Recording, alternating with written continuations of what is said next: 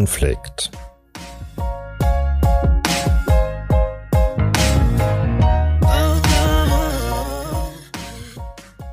Menschen und Konflikte. Der Podcast der Waage Hannover.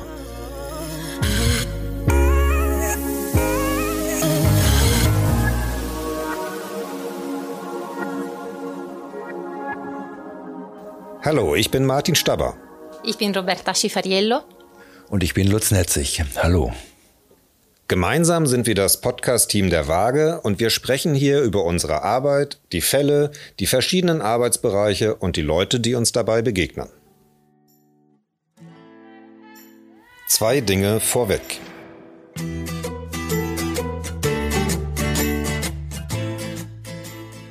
Die Waage ist ein gemeinnütziger Verein für Konfliktschlichtung und Mediation.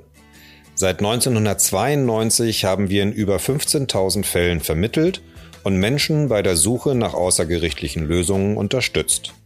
Es geht um Straftaten, um häusliche Gewalt, aber auch um Konflikte in Familien, zwischen Eltern, in Betrieben, Nachbarschaften und bei Fußballspielen. Wir sind derzeit ein Team von 15 haupt- und ehrenamtlichen Mediatoren und Mediatorinnen.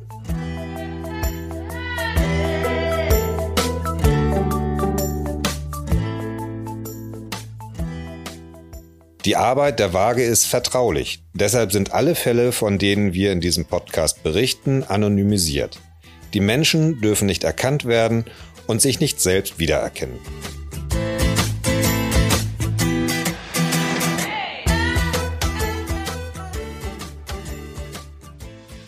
Hallo Lutz, du hast uns heute mal wieder einen Fall mitgebracht. Dabei geht es um 20 Leute, um zwei Jugendgangs und um einen Fußball. Magst du uns mal erzählen, was es damit auf sich hat? Ja, Martin, es ging um zwei Mannschaften aus einem Brennpunktstadtteil, B-Jugend, Fußballspiel. Lief erst ganz normal und dann Mitte der zweiten Halbzeit ein hartes Foul an der Mittellinie und dann, wie man es im Fernsehen kennt, Rudelbildung, Schläge unter den Spielern. Ersatzspieler laufen auf dem Platz, beleidigen, bedrängen den Schiedsrichter. Ja, und der bricht das Spiel dann ab, wird von einem Betreuer in die Kabine begleitet. Polizeibeamte kommen, äh, trennen die Streitenden, nehmen Personalien auf. Okay, sowas hört man ja häufiger mal von Gewalt auf Fußballplätzen. Da gibt's dann einen kleinen Anlass, der eine große Wirkung hat und das eskaliert das Ganze. Was ist da weiter passiert? Ja, hier ging's nämlich eben noch weiter. Das Spiel war zwar beendet, der Streit aber noch nicht. Denn kurze Zeit später kursierten in sozialen Medien Filme, Handyfilme von dem Vorfall. Es gab massive Drohungen über soziale Netzwerke und es gab die Ankündigung, Zitat, man sehe sich ja am nächsten Wochenende beim Auswärtsspiel. Und da gab es natürlich dann auch von Seiten äh, des Fußballverbands Befürchtungen weiterer Eskalationen, die Befürchtung, dass das verfeindete Mannschaften sind, dass es auch bei künftigen Spielen Stress gibt und dass die Sicherheit des Spielbetriebs in den kommenden Wochen vielleicht in Gefahr sein könnte. Und wie das in solchen Fällen nach so Spielabbrüchen immer ist, der Schiedsrichter schreibt dann einen Sonderbericht an den Fußballverband. Mhm. Die haben sich also gekloppt, der Schiri hat das Spiel unterbrochen, die Polizei kam, dann hat der Schiri komplett das Spiel abgebrochen, der macht einen Bericht fertig, den er an den Dachverband schickt und äh, gleichzeitig gab es noch äh, Anzeigen bei der Polizei. Und dann ist das Ganze wie bei euch gelandet? Ja, die Waage kooperiert seit einigen Jahren mit dem Niedersächsischen Fußballverband. Und in solchen Fällen trifft sich dann der Vorstand, also die Sportfunktionäre könnte man so sagen, ähm, drei Tage später im Büro der Waage mit Verantwortlichen der Vereine, also mit Vorständen, Trainern und teilweise auch beteiligten Spielern. Das nennt sich Vorstandsgespräch. Hm, und äh, das ist sozusagen das Erste, was nach so einem Vorfall dann passiert. Die Verantwortlichen von einem Verband, die versuchen sich also erstmal ein Bild davon zu verschaffen äh, mit euch zusammen, was da eigentlich passiert ist, wer da mit drinsteckt und äh, wer da was mit zu tun hat. Ja, genau. In diesen Vorstandsgesprächen geht es vornehmlich um die Prävention, um den weiteren Spielbetrieb. Kann in der nächsten Woche normal das nächste Spiel stattfinden oder brauchst du irgendwelche Sicherheitsvorkehrungen? Wer hat welche Verantwortung? Was tun die Vereine, um zu vermeiden, dass sowas zukünftig passiert? Ja, und In dem Rahmen dieser Gespräche stelle ich aber dann eben auch die Waage vor und mache das Angebot einer Mediation. Ne, und da können die beteiligten Spieler, auch die Schiedsrichter daran teilnehmen. Ähm, und so war das in dem Fall auch. Die waren damit einverstanden. Eine Woche später, noch vor der Sportgerichtsverhandlung, gab es dann die Mediation bei der Waage. Der Schiedsrichter wollte leider nicht daran teilnehmen, aber beteiligt waren zwei Trainer, zwei Co-Trainer und 16 Spieler. Ah, das sind also die 20 Leute, von denen wir am Anfang gesprochen haben. Das ist ja eine wirklich große Runde. Die Räumlichkeiten hier bieten ja viel Platz. Habt ihr die ganze Truppe hierhin eingeladen? Ja, genau. Zum Glück hat die Waage große Räume. Wir können das hier bei uns machen. Ich habe den Fall mit einem Co-Mediator zusammen bearbeitet. Der hat einen Migrationshintergrund. Das war in dem Fall, wird dann nachher hören, auch noch wichtig. Wir haben erstmal eine Einleitung gemacht, wie üblich, ein bisschen was zum Ziel des Gesprächs, zu unserer Rolle. Und dann berichteten die Jugendlichen aus ihrer Sicht, was passiert ist. da haben wir sie nachgefragt und da gab es am Anfang schon auch Vorwürfe, erzähl doch keinen Scheiß, stimmt doch gar nicht, du lügst, das ging so hin und her. Mhm. Außerdem sprachen zwei Spieler nur schlecht Deutsch und der Co-Mediator konnte das dann übersetzen, sodass dann die erstmal zu Wort kommen. Da wurde also wieder heftig gestritten, da waren laute Worte. Wie kann ich mir das vorstellen? Wollten die Jungs da gleich wieder aufeinander losgehen? Nee, aufeinander losgehen nicht. Aber in so einer Mediation ist schon wichtig, dass man Dampf ablassen kann, dass man schimpfen kann, dass man sagen kann, äh, wie man das erlebt hat. Und so war das im Gespräch auch. Wir als Mediatoren sagen, sorgen dann dafür, dass das nach Regeln stattfindet, dass das hier nicht ausartet. Aber wir fragen schon auch, wie war das für die und ähm, wie haben sie das gemeint, wie ist das angekommen, was hat sie provoziert. Äh, da kann es auch schon mal laute Worte geben. Das war in dem Gespräch auch so. Ja, und was dann spannend war und was dann klar wurde, dass es bei dieser Eskalation bei dem Fußballspiel eigentlich, dass das nur die Spitze des Eisberges war, dass es der Hintergrund des Konfliktes eigentlich äh, zwei rivalisierende türkisch-kurdische Jugendgangs aus dem Stadtteil waren, ja, wo dann, wie sie erzählt haben, tatsächlich Graffitis, Tags sind, um die Territorien zu kennzeichnen dass man sich gegenseitig bedroht, wenn die anderen in die eigene Straße kommen und so, wie man das so aus so Filmen kennt. Das war der Hintergrund für diese Sache und das wurde erst im Laufe des Gesprächs klar. Das macht das Ganze ja noch brisanter, wenn da der Gangkrieg auf dem Fußballplatz übertragen wird. Ich kann mir vorstellen, dass da eine ganze Menge Druck im Kessel herrscht. Wie seid ihr als Mediatoren im Gespräch damit umgegangen? Ja, wir haben uns das erstmal erklären lassen. Wir haben da ganz dumm nachgefragt und bei den Schilderungen wurde schon deutlich, dass, den, dass die Spieler selbst ein bisschen erschrocken waren, welches Ausmaß das Ganze mittlerweile hatte, was dann da in den sozialen Netzwerken kursierte, ähm, welche Gerüchte es da gab, was für Drohungen von anderen Mitgliedern der Gangs dann da so. Und das schaukelte sich so hoch und das war denen selbst nicht ganz geheuer. Einer der Spieler sagte dann, ja, eure Brüder waren bei uns beim Training, die standen da am Zaun, das war voll krass. Ja, also da haben die selbst gemerkt, das nimmt ein Ausmaß an, was sie auch nicht wollten. Und unsere Aufgabe als Mediatoren ist jetzt nicht das zu bewerten, wir sind auch nicht deren Erzieher, sondern es geht darum zu gucken, was haben wir verstanden, was haben die verstanden, wir fragen nach. Und an einem gewissen Punkt äh, frage ich dann auch ganz gerne mal, ne, weil die dann immer erzählen, was die anderen falsch gemacht haben, zu sagen, so, was habt ihr denn selbst falsch gemacht? Oder was könntet ihr denn anders machen, damit das nicht so eskaliert? Und ähm, dann drehte sich das Gespräch eben genau darum, wie hat sich das hochgeschaukelt, was hättet ihr da tun können, äh, um das zu vermeiden?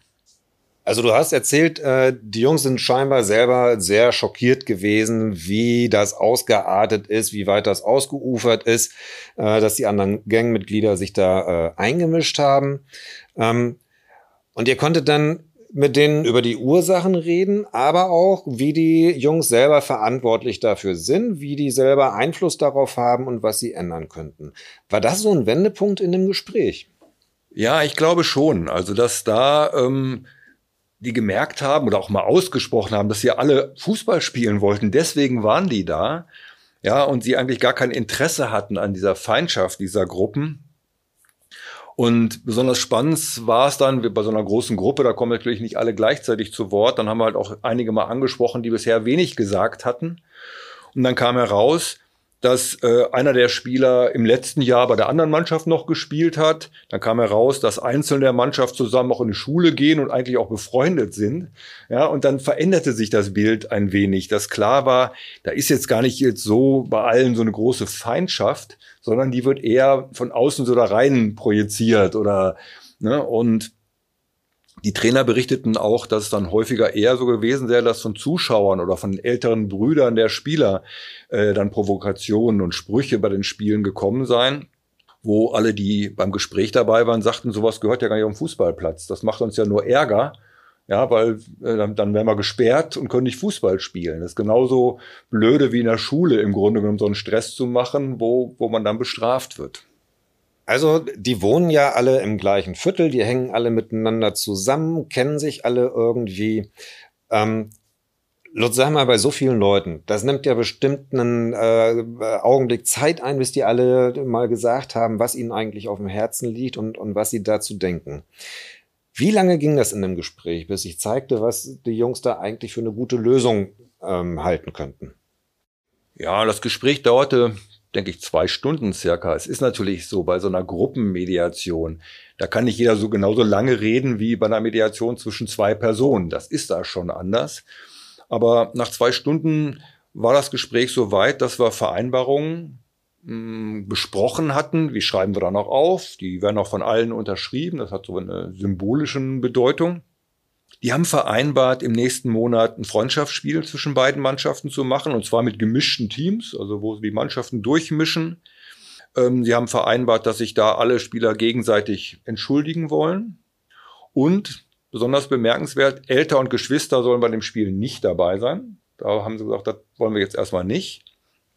Und da haben wir dann auch nachgefragt, ja, aber wie ist denn das mit euren älteren Brüdern? Was sagen die denn, wenn ihr euch jetzt hier geeinigt habt? Und da ging das Gespräch dann schon noch ein bisschen länger drum, dass alle gesagt haben, ja, wir müssen äh, unseren Kumpels äh, von der Einigung erzählen, wir müssen dafür werben, zu sagen, hier, wir haben jetzt hier einen Schlussstrich drunter gezogen und wir wollen, dass da jetzt auch Ruhe ist. dann haben sie sich ausgedacht, dass sie dann dieses Handshake, was sie vorhaben, dass sie das filmen, dass sie das auch ins Netz stellen und da halt irgendwas drunter schreiben, dass es so einen Friedensschluss gab. Und an einigen Stellen im Stadtteil wollten sie auch gemeinsame Tags anbringen, um deutlich zu machen, hier irgendwie, da ist keine Feindschaft, sondern das ist unser gemeinsamer Kiez. So. Das finde ich spannend. Also im Grunde genommen schlagen die ja zwei Fliegen mit einer Klappe. Erstmal entschuldigen oder vertragen die sich untereinander, schaffen untereinander aus der Welt, was dazwischen ihnen steht. Aber andererseits setzen sie auch nach außen hin ein ganz deutliches Zeichen, ähm, dass sie jetzt ihre Verhältnisse geändert haben und anders miteinander umgehen und sich wieder auf den Fußball konzentrieren. Habe ich das so richtig verstanden? Genau, das, das war der Plan, das war das, was die Spieler wollten. Sie wollten einerseits deutlich machen, uns ist der Fußball wichtig und wir wollen keine von außen reingetragenen Streitigkeiten da haben und damit auch äh, unseren Sport äh, gefährden oder unser weiteres Spielen. Und wir wollen auch gegenseitig jetzt irgendwie den Stress beenden. Ne? Und dann war auch tatsächlich, am Ende des Gesprächs die, die Atmosphäre sehr viel entspannter. Ne? Es gab einen Handshake. Ähm, die sind gemeinsam hier weggegangen. So, und was wir dann tun, ist dann dieses Ergebnis, ne, was wir auch aufgeschrieben haben, dem, dem äh, Fußballverband und dem Sportgericht mitzuteilen. Gibt trotzdem eine Sportgerichtsverhandlung und trotzdem wurden die auch bestraft. Also gesperrt dann für ein paar Spieltage, aber eben nicht so krass, wie sie sonst gesperrt worden wären. Ja, und auf der anderen Seite war natürlich der Konflikt wirklich geklärt. Ja, zumindest zwischen diesen beiden Mannschaften. Ich bin jetzt nicht so blauäugig, dass ich denke, jetzt war da in dem Stadtteil alles in Butter und das sind jetzt alles liebe Jungs. Ja, das wäre zu rosarot. Aber zwischen denen ist der Konflikt geklärt.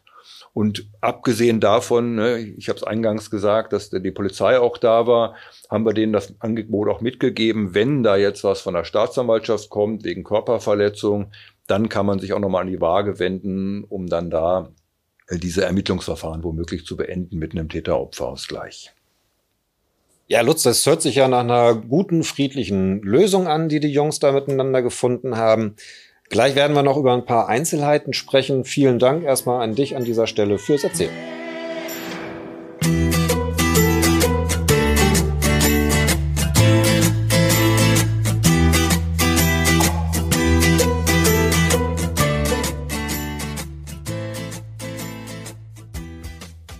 Ja, Lutz, ähm, was ich mich die ganze Zeit gefragt habe, wo ist der Schiri? Du hattest am Anfang erzählt, der Schiri hatte die Einladung zur Mediation abgelehnt, er hat gar nicht teilgenommen.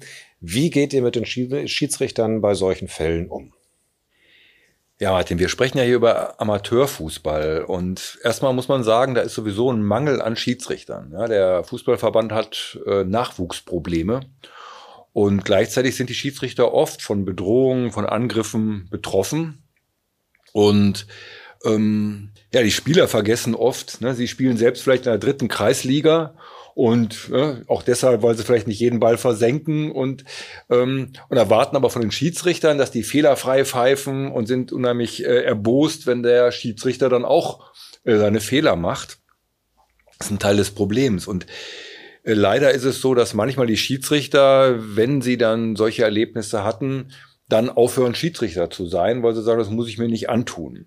Ja, also das ist sozusagen so ein Hintergrund, der das Ganze problematisch macht. Was wir tun können, ist den Schiedsrichtern das Angebot zu machen, auch dafür zu werben. Ähm, und äh, hier haben sie halt die Möglichkeit, dann auch mal zu sagen, wie ist das aus der Sicht der Schiedsrichter, ihren Ärger auszudrücken. Sie geben da ihre Freizeit äh, dafür und sind ehrenamtlicher Schiedsrichter und dürfen sich davon dafür dann noch von den äh, Spielern äh, bedrohen lassen oder angreifen lassen. Ja, also in den Fällen, wo Schiedsrichter hier teilnehmen, hat das oft einen sehr guten Effekt, weil denn die Spieler auch mal verstehen, wie ist das aus der Sicht des Schiedsrichters. Versuch mal bei so einem Spiel Schiedsrichter zu sein, ist keine unbedingt dankbare Aufgabe immer.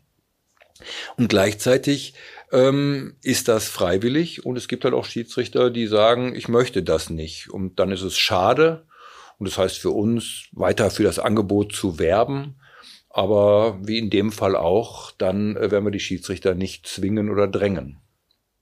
Ich habe noch eine andere Frage. Das sind ja beides Fußballmannschaften. Wir wissen alle, der Spielplan geht weiter. Wir wissen auch alle, Fußball ist mitunter sehr emotional. Da wird es ja vielleicht doch mal wieder zu Auseinandersetzungen kommen.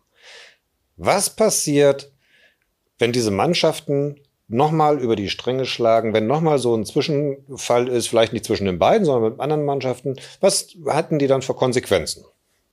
Ja, der Fußballverband ähm, der schmeißt natürlich die Akten nicht weg, wenn es jetzt solche Vorfälle gab, genauso wie die Justizverfahren äh, äh, dann nicht danach wegschmeißt. Das heißt, wenn Spieler oder Mannschaften wiederholt auffallen, ja, und erneut es zu Gewaltvorfällen kommt, dann haben die erstmal ganz nüchtern mit härteren Strafen äh, zu rechnen, äh, mit Sperren, schlimmstenfalls mit Lizenzentzug äh, mitunter ist es auch so, dass solche Spieler, die dann immer wieder dem Verein ja auch schaden, ja, weil dann ähm, gibt es eine rote Karte, ähm, dass die vom Verein auch rausgeschmissen werden. Äh, das ist also die eine Seite. Dann drohen Strafen, dann geht's oft nicht anders. Aber auf der anderen Seite ähm, lösen die Strafen oft das Problem aber nicht. Das zeigt ja unser Fall, den wir jetzt hier besprochen haben, auch. Ja, und deswegen ist es sinnvoll, dass ergänzend dazu das Angebot der Waage gibt wo dann Dinge tatsächlich besprochen werden kann. Und ich glaube, in so einem Gespräch äh, lernt man womöglich mehr als bei einer Gerichtsverhandlung, nämlich, dass man sich auch friedlich einigen kann. Und da sehe ich eine große Chance drin, ohne die Erwartung, dass jetzt jeder von denen nie mehr über die Stränge schlägt. Aber dann wird er halt im Zweifelsfall bestraft. So, Lutz, jetzt habt ihr, du und dein Co-Mediator hier äh, mit einer ganz großen Gruppe gesprochen. Da waren 16 Spieler dabei und vier Trainer, also insgesamt 20 Personen. Ich kann mir gut vorstellen, dass das ein äh, Unterschied ist äh, zu einer normalen Mediation, wo zwei oder vier oder fünf Leute sitzen. Ähm, jeder möchte seine Gesprächsanteile haben, jeder möchte ganz wichtig das sagen, was er auf dem Herzen hat. Wie geht ihr in, in so einer Mediation mit der großen Gruppe um? Worauf achtet ihr? Wie könnt ihr das regulieren? Ja, die eine Aussage ist erstmal, das geht auch mit vielen Leuten. Ne? Ähm, es ist schwieriger, weil natürlich mehr Leute im Raum sind, die man im Blick haben muss, wo man schauen muss, was passiert da. Und das ist ein Grund, weshalb wir in solchen Fällen sicherlich immer mit Co in Co-Mediation arbeiten, zu zweit, vielleicht auch sogar zu dritt, je nachdem damit man sich das aufteilen kann, ja, dass der eine moderiert, dass man schaut, okay, du redest jetzt und du bist jetzt mal still, gleich kommst du auch zu Wort, da muss man ne, dann schon mal das Wort geben und wieder nehmen und gleichzeitig die Gruppe im Blick behalten, wo will jemand was sagen, ähm, dass da keiner übergangen wird. Besonders ne, gibt es natürlich dann auch mal die, die wortreichen und die stilleren Typen und dass man eben auch die, die jetzt ein bisschen schüchterner sind, anspricht in dem Fallbeispiel war es ja so, dass dann da ganz interessante Informationen gerade von denen kamen hinsichtlich der Freundschaften und, und Verbindungen in der Schule und so. Und äh, was zusätzlich bei dem Fall wichtig war, ist halt, dass nicht die Erwachsenen das Wort führen. Da waren jetzt halt die Trainer, Co-Trainer dabei und da ist natürlich erstmal naheliegend, dass die denken, sie müssten jetzt erstmal hier alles erklären. Und das äh, machen wir schon deutlich, dass wir schon noch mit den Jugendlichen selbst sprechen wollen, dass die Erwachsenen auch zu Wort kommen, aber eben nicht so als Stellvertreter oder so. Hat ganz gut geklappt, aber ist dann auch ein Teil unserer Moderation, dass wir schauen, dass die Gewichte richtig verteilt bleiben. Ja, Lutz, ähm, ich habe noch mal eine ganz andere Frage. Du hast gesagt, das ist ein Projekt, das Fußballprojekt der Waage. So ein Projekt äh, beinhaltet ja einmal mehrere Leute, da äh, sind ja andere Institutionen noch beteiligt. Wer ist denn da dabei? Wer finanziert das alles? Das ist ja auch eine Kostenfrage. Wie läuft das ab? Ja, Martin, die Waage macht das Projekt mit dem Niedersächsischen Fußballverband zusammen und ist schon ganz richtig. Die Waage schwimmt natürlich nicht im Geld. Wir sind ein gemeinnütziger Verein ähm, müssen immer sehen, wo wir auch äh, Unterstützung dafür bekommen können. Und in dem Projekt ist es die Niedersächsische Lotto Sportstiftung, die uns dankenswerterweise seit einigen Jahren unterstützt und die finanziellen Möglichkeiten gibt, dass wir so ein Projekt durchführen können.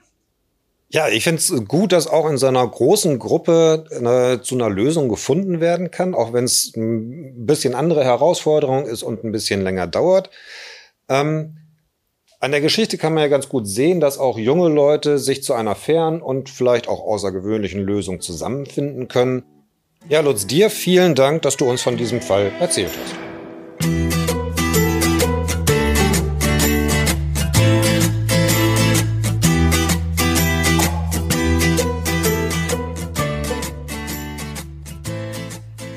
Ja, liebe Hörerinnen und Hörer, wir sind fast am Ende dieser Folge angekommen. Wie immer freuen wir uns über euer Feedback und eure Fragen. Schreibt uns dafür einfach eine E-Mail an trueconflict@waage-hannover.de. True Conflict wird dabei als ein Wort geschrieben. Wenn euch das Fußballprojekt weiter interessiert, Mediation im Fußball und wie äh, das abläuft, schaut einfach auf unserer Homepage. Da findet ihr unter dem Link für Projekte weitere Informationen. Für die nächsten Folgen haben wir noch einige weitere Fälle für euch vorbereitet. Zum Beispiel wird es um häusliche Gewalt gehen. Wir haben noch ein paar andere Situationen aus dem Täter-Opfer-Ausgleich für euch und wir werden euch noch andere Arbeitsbereiche der Waage vorstellen. Wenn es euch heute gefallen hat, dann teilt gerne unseren Podcast, liked ihn, schickt ihn an eure Freunde und Kollegen und Teamkameraden und schaltet beim nächsten Mal wieder ein. Vielen Dank an euch fürs Zuhören. Bis zum nächsten Mal. Bleibt gesund und macht's gut.